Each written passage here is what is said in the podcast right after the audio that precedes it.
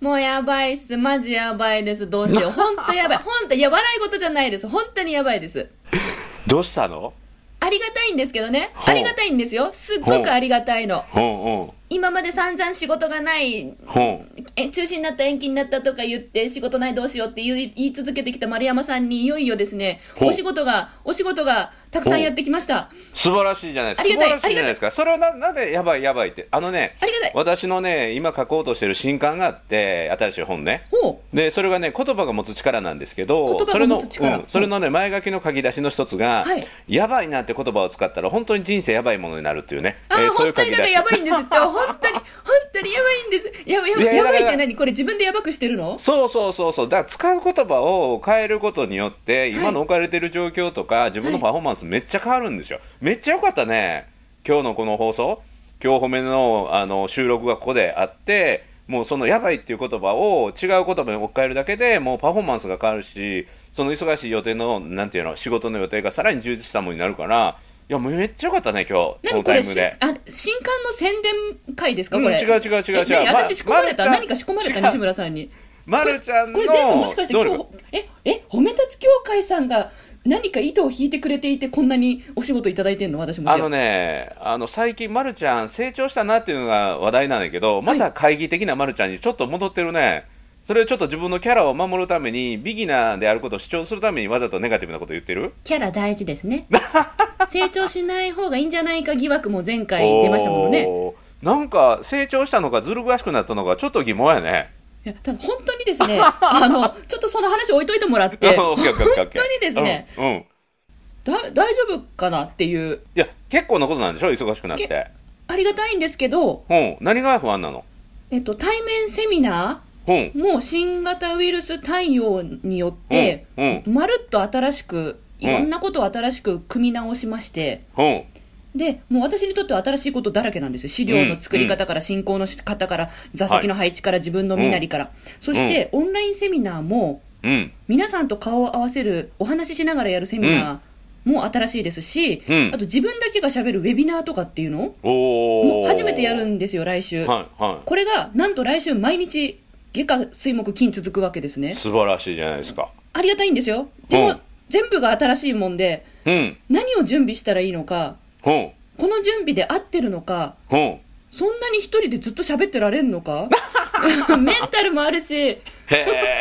あと家のインターネット回線落ちやすくなってるとか、もう不思議な現象も起こってて、会議室借りなきゃいけないとか、もやばいんですよ。どうすればいいんですか？もうねやばいって言わ、れてるのそうい何どうすればいいの？うそういうまるちゃんにぴったりのね、今日言葉をプレゼントしたいと思います。お願いします。はいはい。もう追い詰められたらこれっていう言葉をね、今日はお届けしたいと思います。楽しみにしてください。全国のやばいと思ってるリスナーの皆さん、ご期待ください。それでは、オープニング、行ってみましょう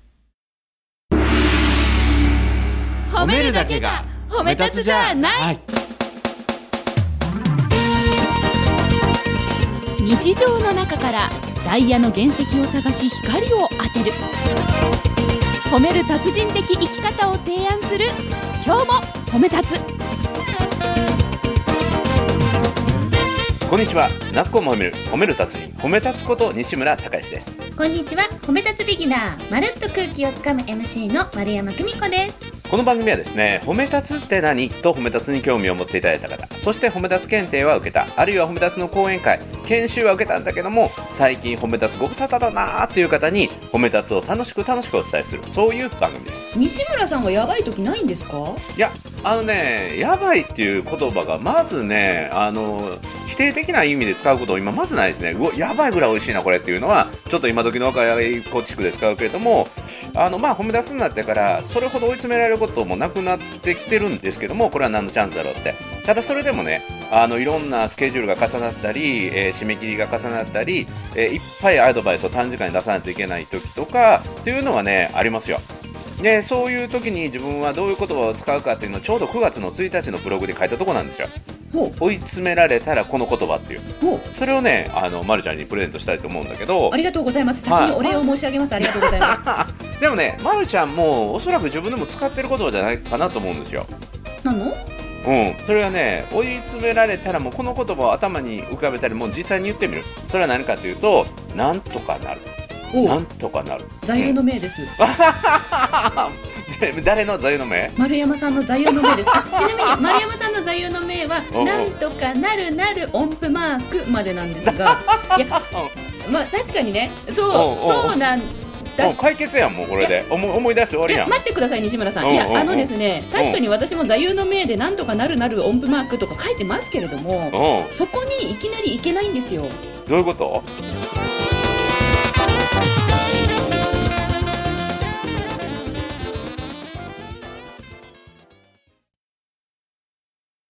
やばーってやばいどうしようやばいって思ってうんなんとかなるなるってすぐすぐねうん。すぐ切り替えられるならばこんなにやばいと思ってないわけですよ。それができないのがだって人間だもの系なんですよ。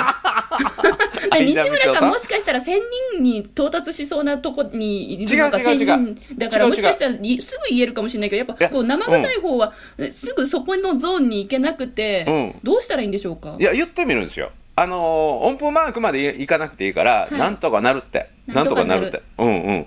であとは追い詰められた時っていうか言葉の使い方で例えばいろんなやらないといけないことがあってね。はい。うん。面倒くさいなっていう時あるじゃないですか。あります。ものすごいリアリティなんだけど。そういう時は何から始めようっていう言うんですよ。う。ん、あ面倒くさじゃなくて、うん。何から始めようかなあっていそううんそうそですかう。そうそおう。うでそう言うと脳は何から始めたらいいかっていうか考えてくれるから、おううん、でなんとかなるも言ってしまうんですよ。なんとかなるって、ううん。ん、言ってしまうとあのなんとかなったような気になるんですよ。で実際なんとかなるし。なんとかなる？うん。なるって あの疑問形。お尻上げない。お尻上げない。聞いとるかねそれ。はてなに今自分に聞いちゃった。なんとかなる？なるなるって。ああそうか。だからなるなる。だからうんうん。だからなるなるが必要やね。あなるほど、あうん。なるほどですね。私はそうやって生きてきたのか。そうそうそう。なるなるまで言って。あなるほど、うん私の場合はなんとかなるよなんとかなるって自分で聞いてそうそうそうなんとかなるなるって言えばいいのか。そうそうそう。なるなる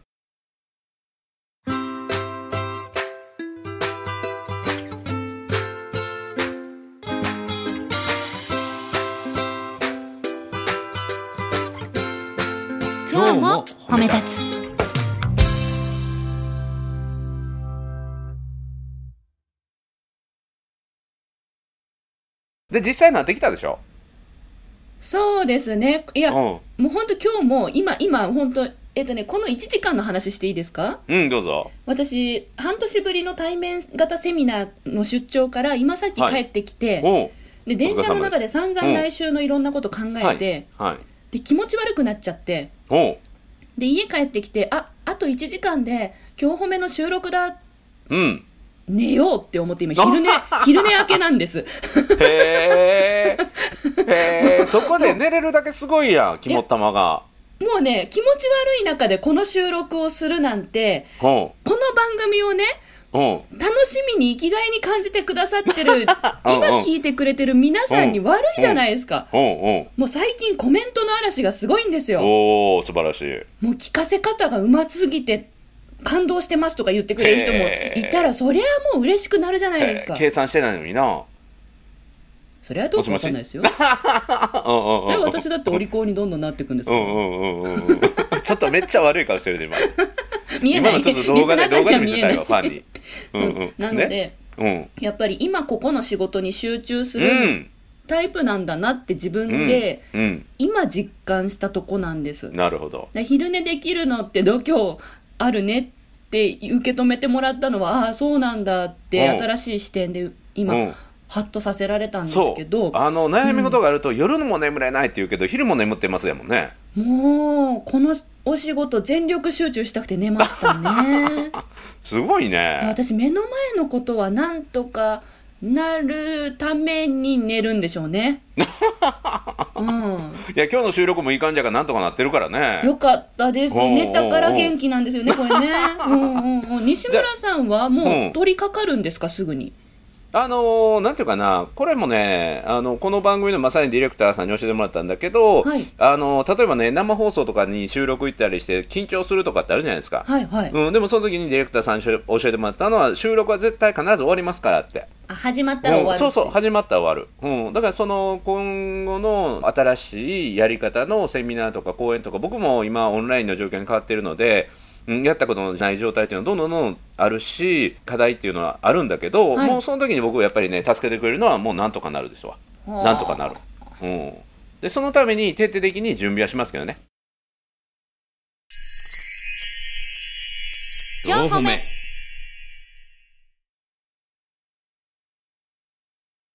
その準備ってやってたら切りなくなってて朝になってたりしませんか？私今回の対面セミナー作るのにすんごい準備しちゃって、うんうんもうな、え、えーって思うぐらい自分で準備したんですよ。いいじゃないですか。そう、そしたら、あの、一人文化祭みたいになってました。あの、高校生の頃の文化祭って、うん。本当に家でやるべきことを朝方までやって、でうんうん。学校行ってまたみんなとやって、で、はいはい。部活もやって勉強もして、またみんなうん。で学園祭の準備して、また家帰ってって、すっごい頑張るじゃないですか。うんうん。あれが一人でやってた感じ、この一週間。おー青春してたよねじゃあ青春。めっちゃ一人で青春してました。この熱を誰かに分かってほしくて、この番組が支えでしたよ。今日話せると思った。よかったねだがこういうテーマしかでだがしかし何？やばい。来週、来週月火水木金、嬉しい、ありがとうです。嬉しいんです。うんうんありがとうなんですけど、やばい。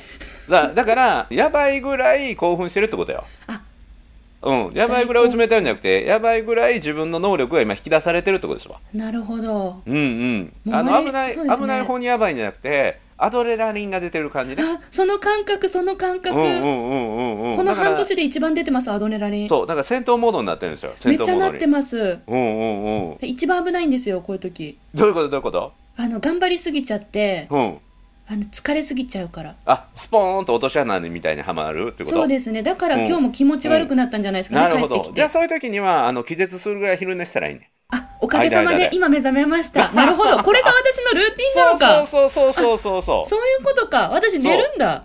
そうだから戦闘状態でアドレナリンを出し尽くしてカクンと寝ると、はい。はあ、で時にはピーピー泣くとそうです反省して、ね。はいはいいいじゃないですかそれで進化していくっていうね西村さんもこういうルーティン的なものあるんですか？例えばいろんなものが重なって、うんうーんって思ったら、なんとかなるって思って、うんで、始まったら終わるって思って手がけて、うんで、始めるんですよね、要は。スタートさせるんですよね？やってることはまるちゃんと一緒で、はい。僕も不安がりの臆病なところがあるので、はい。えー絶望的なこと準備をしますよ、うん、準備をして準備をして準備をして。でそれこそ寝てる間もずっと考えてるもん。よ、あ、前言ってましたようね。んうん、だから今週も明日も企業研修オンラインであるし、はい。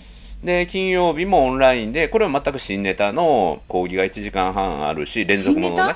うんうんうんあの早稲田ネオさんね朝活行ってたやつのオンラインバージョンの夜バージョンになったんですけどへー。1時間半になって連続4講座のベーシックはこの前終わって今回アドバンスっていうので、人によって褒め立つのことを知ってるなんていうかな習熟度がバラバラな人たちが集まってきてそれをオンラインでさらに深い内容をやるというので今までやったことないことに挑戦していくっていう形でその場に集まってもらったらホワイトボード一つでうんどんな内容でも展開できるんですけどオンラインやとこっちで準備をして動画とかスライド用意しないといけないので事前準備がめちゃめちゃ必要なんですよ。そうなんですよ、うんお客様。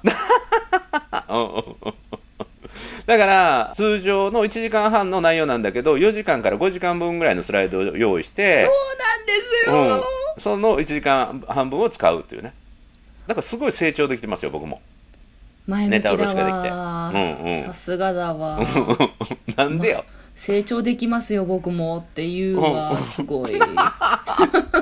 えそうじゃない？そうじゃない？そうねやってみたらなんとかなる。始まったらもうなんとかなる。なんだろう、この、あー、なんかね、今ね、西村さんと自分の違いをね、こう、う。まざまざと味わっているところでして、どういうこと？どういうこと？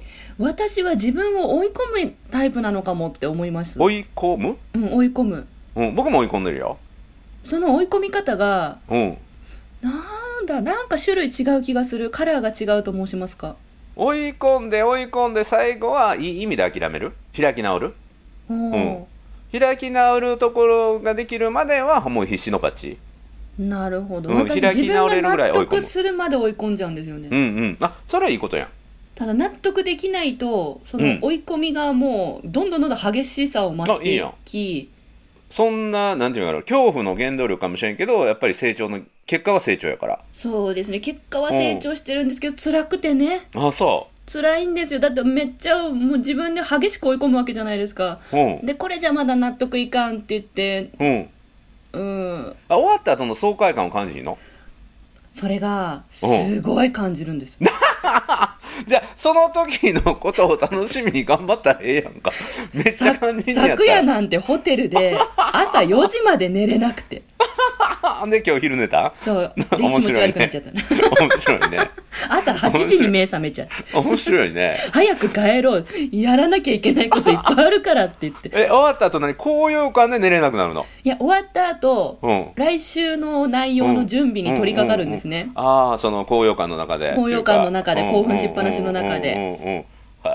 そうですね。で、来週の準備をいろいろこう考えるんですけど、やっぱ、興奮してる時に考えることって冷静さを欠きますから、ほ帰りの電車で見返してみると、いや、これじゃあ、参加してる人、わけわかんないでしょう。なるほど。う。なん、なんていうんだ、小劇場みたいになっちゃっていて。ああなるほどなるほど。そうなんですね。あれをリアルでやるならいいけど、オンラインだとちょっと難しいでしょうとか。まあ、今の私のレベルじゃまだ難しいでしょうとか。いやでもそのねよく言う夜中で書いたラブレターを読み直さずに出すかあの破り捨てると言いますけどね何ですか、その興味深いお話は？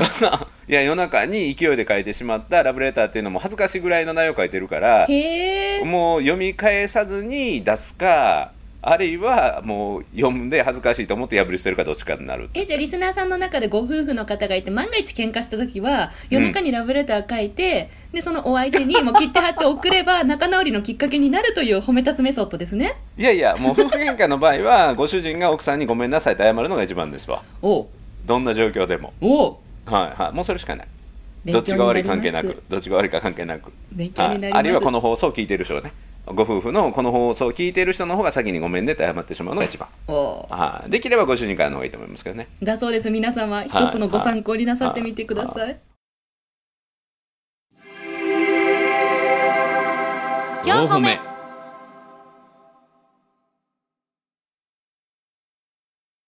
でもお話を戻して、ま、るちゃんだから成長しかないやん。本当に。やばいぐらいの成長やんそうですね。いい意味のやばい成長になるでしょうね。うんうんうんうんうん、多分来週を乗り越えたら、その後どんな現場が入ってきても、うん。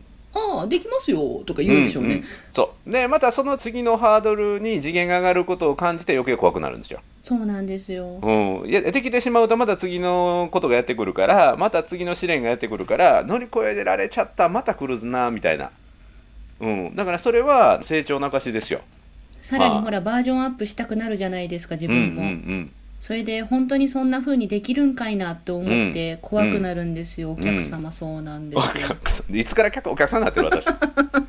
あのねヒーローズジャーニーって言葉聞いたことあります？ヒーローズジャーニー、アメリカンジャーニーなら聞いたことあります。が、うん。あヒーローズジャーニー。それアメリカンドリームじゃないヒーローズジャーニーっていうのはこれ典型的な映画のストーリーなんですよ、う。ん、ヒーローが成長していく旅に出るっていうね、うん、うん、ううん。ん、で映画の中で一番苦労して一番辛い思いをするのは主人公なんですよ、確かに。うん、で一番何の辛い思いをしないのは通行人うん、うん。通行人、でこれ聞いた話なんですけど、はい。ディズニーがね映画を作る時にまず最初に決めるのは主人公にどこまでの辛い体験をさせるかっていうところで決めるんですってはい、かぶったり。まあそれはもともとある物語の話やから、うんあのストーリーを作る時にね。どこまでひどい体験をさせるかでそこから復活してあのそれを糧にしてうん成長していく主人公が、へー。うんだから、ま、るちゃんのヒーローズジャーニーとかヒロインズジャーニー、はい。うん、成長で今一つのね一つの山場がやってきた新しいコンテンツが2つ3つ4つ5つ5つかな1週間で5つ、はい。うん、それが続くという一つの山場だからもうね逆にもう自分できるって分かってる部分もあるんですよ、うん、本当に本当に追い込まれた状態やったらあのやばいっていう感覚をこうやってね出せって味わえてるだけまだ余裕があると思いますよ、ほううん、本当になんていうかな辛いことあったらもう辛いって言ってる暇なく対応せなあかんからね。あ、辛くはないですね。うんうんうんうん。やばさは感じてるんですが、追い込まれてはいるんですが、辛くはなくて、ただうん、一人で、やばいやばいやばい、頑張って、頑張ろう、よし、追い込もう、うんよし、納得するまで作ろうっうんてやってたら、なんか悲しくなっちゃって聞いてほしかったの。本当西村さんもディレクターさんも、そしてリスナーの皆さんもありがとうございます。やっぱリモート収録っていいなっていうか、ま、るちゃんにとっていいなって感じだよねもうカウンセリングをね定期的に受けてるのもで週一の。そうですねぶっちゃけうん、だから、はい。本当にね自分の座右の銘やってびっくりしたけど、うん、なんとかなるとかなるようになる、うんうん。なんとかなるとまた似てるんだけどちょっと違うのがなるようになるっていうね。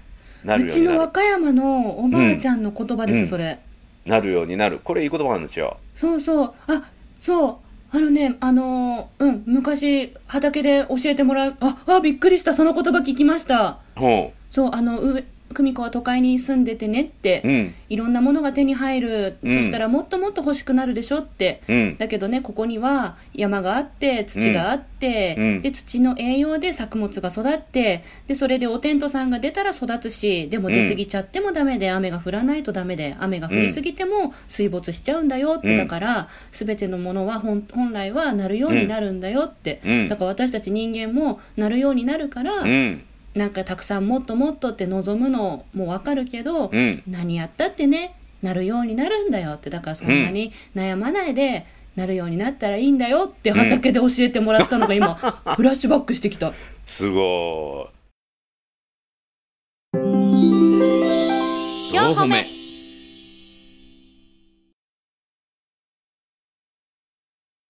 これね一休さんっていてはるでしょ？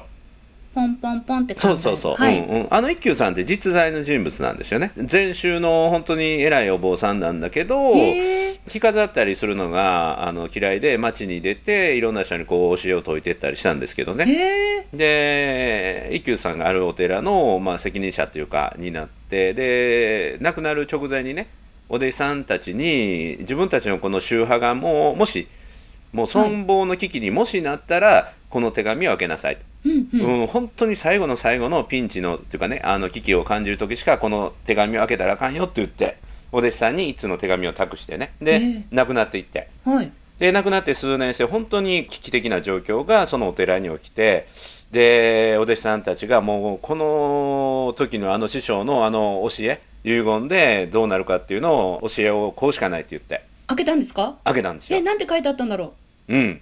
心配するな、なるようになるって書いてあったんで。う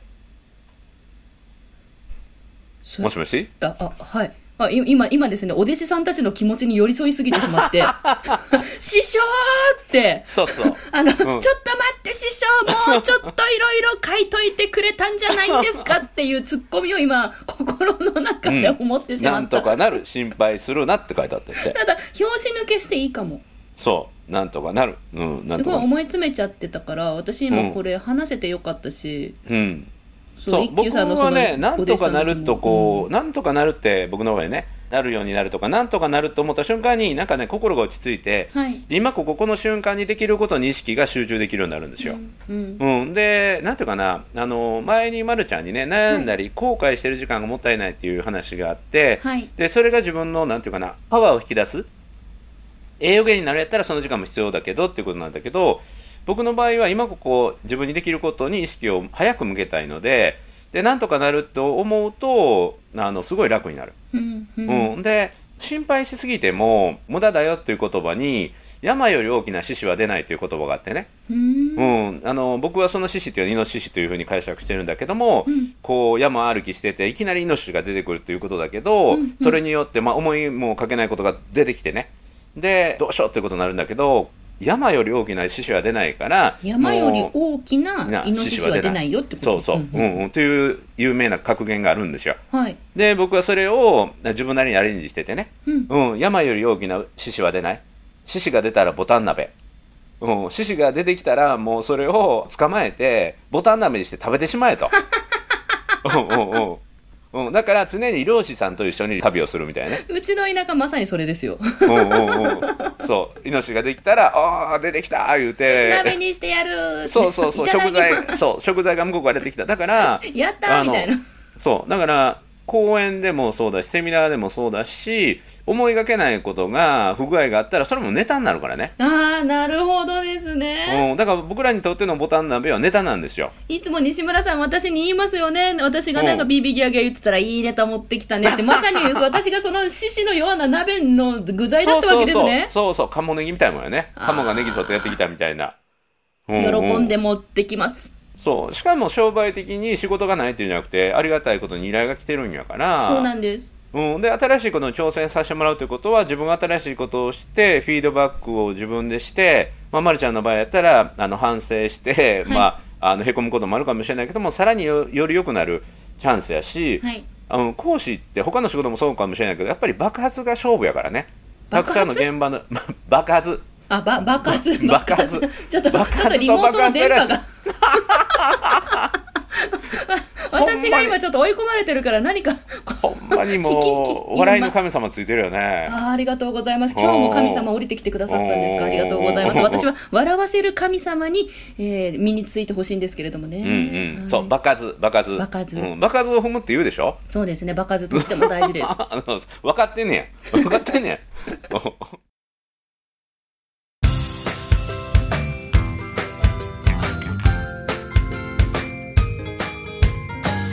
褒めるだけが褒め立つじゃない。今日も褒め立つ。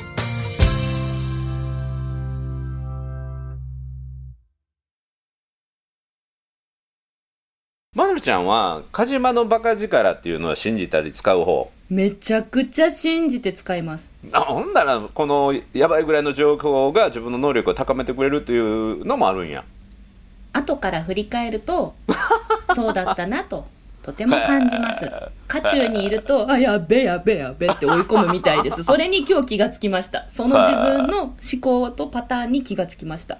旗から見てると全然心配の余地がないよ、うん、ちゃんと準備をして追い込んで力発揮してまた自分でフィードバックして気持ち悪いぐらいフィードバックしてまた次のステップにそのままの勢いでチャレンジしてでまたそれをクールダウンしてまた積み上げ直してってとってもいいサイクル回ってるように思うけどね。ありがとうございます。おうおうおう。なんか自分で自分をなんかあのネタのように追い込んでるだけ？ほんで周りの共感を集めてホッとするっていうね、うん、だからまるちゃんにとっては周りの共感を集めるっていうのが一つの儀式として必要なのかもわからへんね。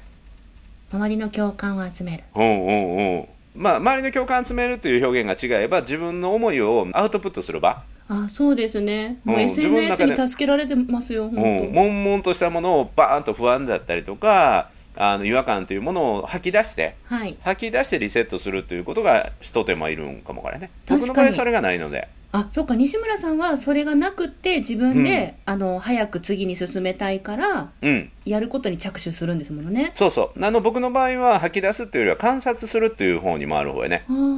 自分が心の状態がどうなってで、はい。パターンとして火事場のバカ力僕も出る方なんだけど、はい。どれぐらい追い込んだら一番のパフォーマンスが出るのかっていう。へえ、冷静。うんうん、で、あのー人事を尽くして天命を待つって言葉があるじゃないですか、はい。人事を尽くして天命を待つ。自分がやれることをやるだけやったらあとはもう天に任せようって、うんうん。うん僕はねそれをちょっとアレンジしてて天命を信じて人事を尽くし続けるっていうやり方なんですよ、天命を信じ信続けじて。て、うん、天命を信じて人事を尽くし続ける。だから人事を尽くしたっていうことは僕はないと思うんですよ。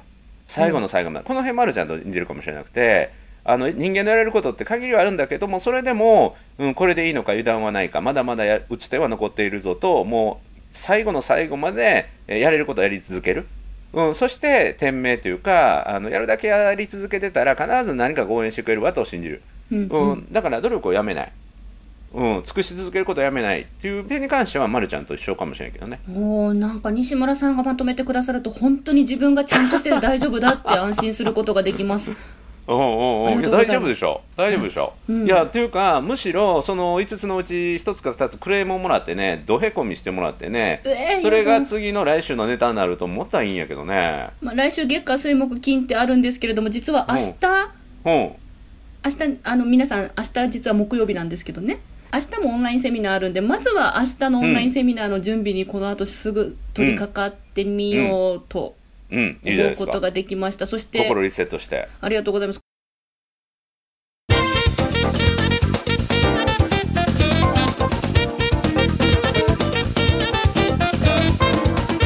今回の回ってうん。